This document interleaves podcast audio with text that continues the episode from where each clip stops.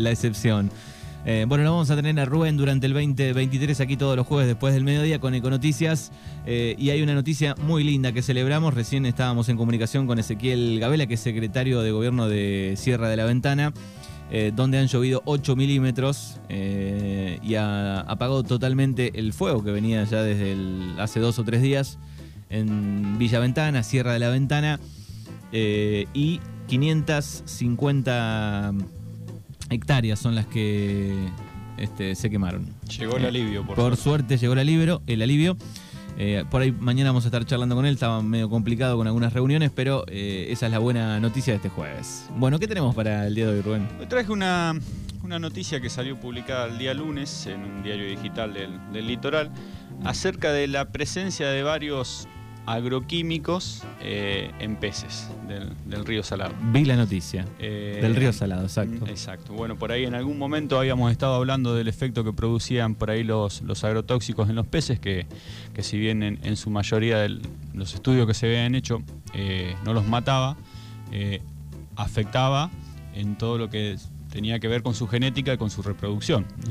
si bien uno por ahí no ve la evidencia porque no ve peces muertos, sí los afecta eh, en su gran mayoría en todo lo que es eh, la genética y, bueno, lo decía, la reproducción de los peces, ¿no? Afecta eh, muy gravemente la, reproducción de, los peces. por ahí a veces cuando, hoy estaba pensando, por ahí muchas veces cuando nos preguntamos, por ahí a, aquellos que tenemos como, como hobby la pesca, que a veces charlamos y decimos, che, ¿qué pasó en esta laguna que, que no sale más? Eh, o que no se tiene agua, más, pero tiene agua. Tiene agua. Es grande, una laguna grande. Y no se ha visto mortandad de peces. Bueno, por ahí estos son los efectos que, se producen. De, de, un año para el otro, eh, esas lagunas dejan de, tener población, ¿no? Hoy se dice de muchas que tienen alimento, por eso no hay pique, más allá del verano, el calor, la luna, todo lo que aquel que le gusta pescar sabe, eh, hay muchas que tienen eh, mucho alimento, dicen. El otro día vi de una laguna también del centro de la provincia de Buenos Aires, donde el club de pesca decía, bueno, hay que pescarlos, sí o sí, hay que estar con la caña, tironear, porque este, tienen mucho alimento. Claro. Sí, puede ser, yo creo, una de las razones pero también eh, hay muchos factores que influyen. Uno a veces, eh, uno que va seguido. Sí, después está lleno de lagunas más pequeñas. Que faltan determinadas cohortes de, peces, porque por ahí uno no encuentra el tamaño que, está buscando, siempre se encuentra con un determinado tamaño. Y bueno, esas cosas afectan realmente, porque uno lo ve en, lagunas que, uno las conoce de toda la vida y que por ahí dice, ¿cómo puede ser que, acá no, no esté saliendo? Bueno, por ahí eh, son esas cosas que, no nos damos cuenta, ¿no? Por lo general las lagunas suelen estar rodeados de, campos en los que hay producción.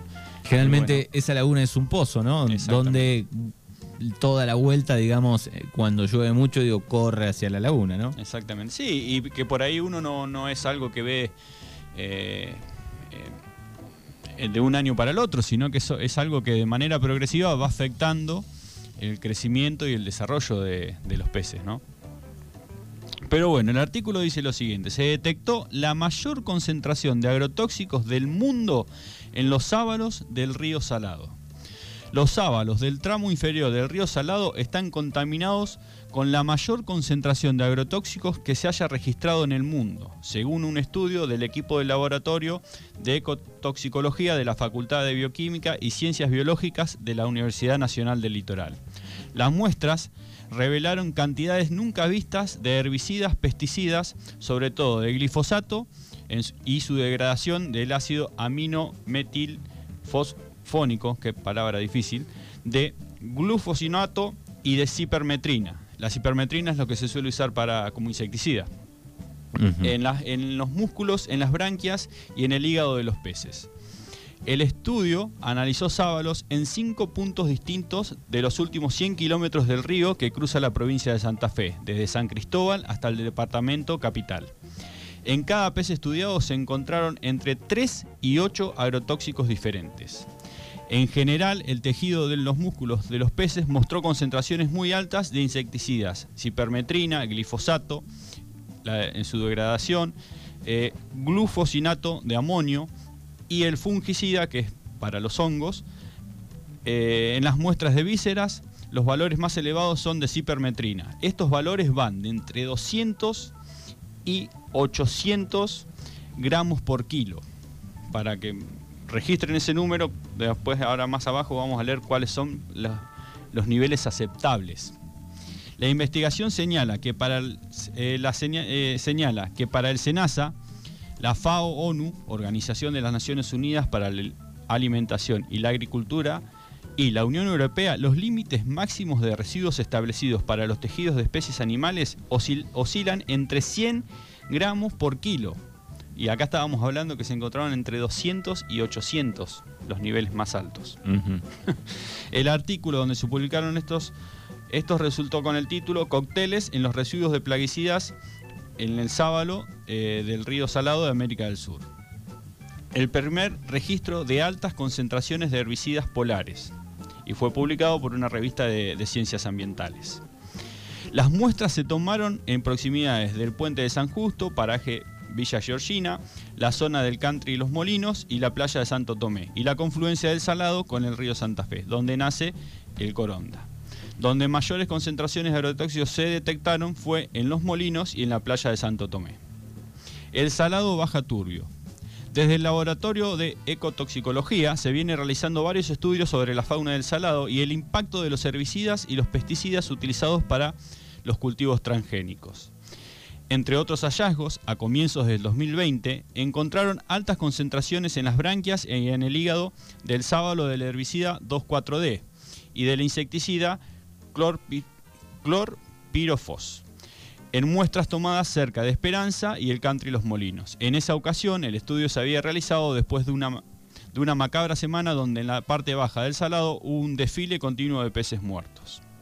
A fines del 2022, el equipo de la Universidad Nacional del Litoral, junto con colegas de la Universidad Nacional de San Martín, el Instituto Nacional de Tecnología Agropecuaria, el INTA, y la Comisión Nacional de Energía Atómica, publicaron un extenso estudio donde cuenta del estado general del salado. La calidad de su agua marginal, es decir, mala.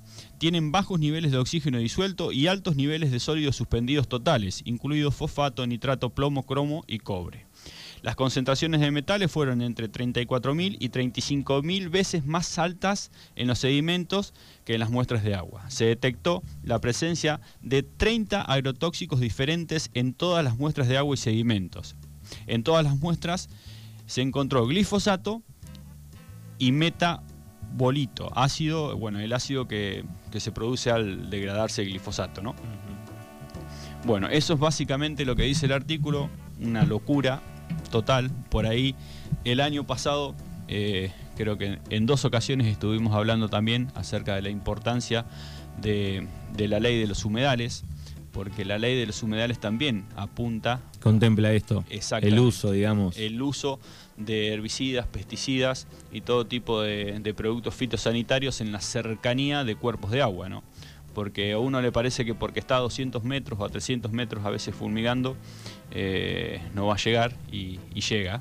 Y bueno, estas son las consecuencias por ahí de, de, eso, ¿no? De no tener una ley que ampare y que proteja todo este tipo de reservorios de agua. Porque en estos momentos al final del artículo leíamos la concentración de metales y de productos que tiene ya el lodo, es decir, que eso ya está completamente... Eh, para realizar una limpieza habría que hacer un dragado del río para poder eliminar todo eso, porque eso ya está. No, se va a ir por arte de, magia, digamos, ¿no? Exactamente. Eh, y, lo mismo con estos, este, que para el animal la vida, digamos, allá de ahí es, es veneno. ¿no? Y, no se va a ir solo esto. No, no, se va y, creo que termina siendo peligrosa incluso hasta para el consumo, para el consumo humano. Si hablamos de, semejantes concentraciones de esos agrotóxicos en, los peces. Y ahí volvemos otra vez a, lo socioeconómico también que esto puede generar, porque digamos, si los peces están contaminados, toda la gente que vive de eso, toda la cadena, ¿no? Que se, se rompe. Se rompe. Digo, bueno, ojalá eh, se trabaje en una ley que por lo menos proteja estos lugares, ¿no? Exactamente. Bien, Rubén Beduret aquí en Mañanas Urbanas con Eco Noticias. Gracias y hasta el próximo jueves. Hasta el próximo jueves.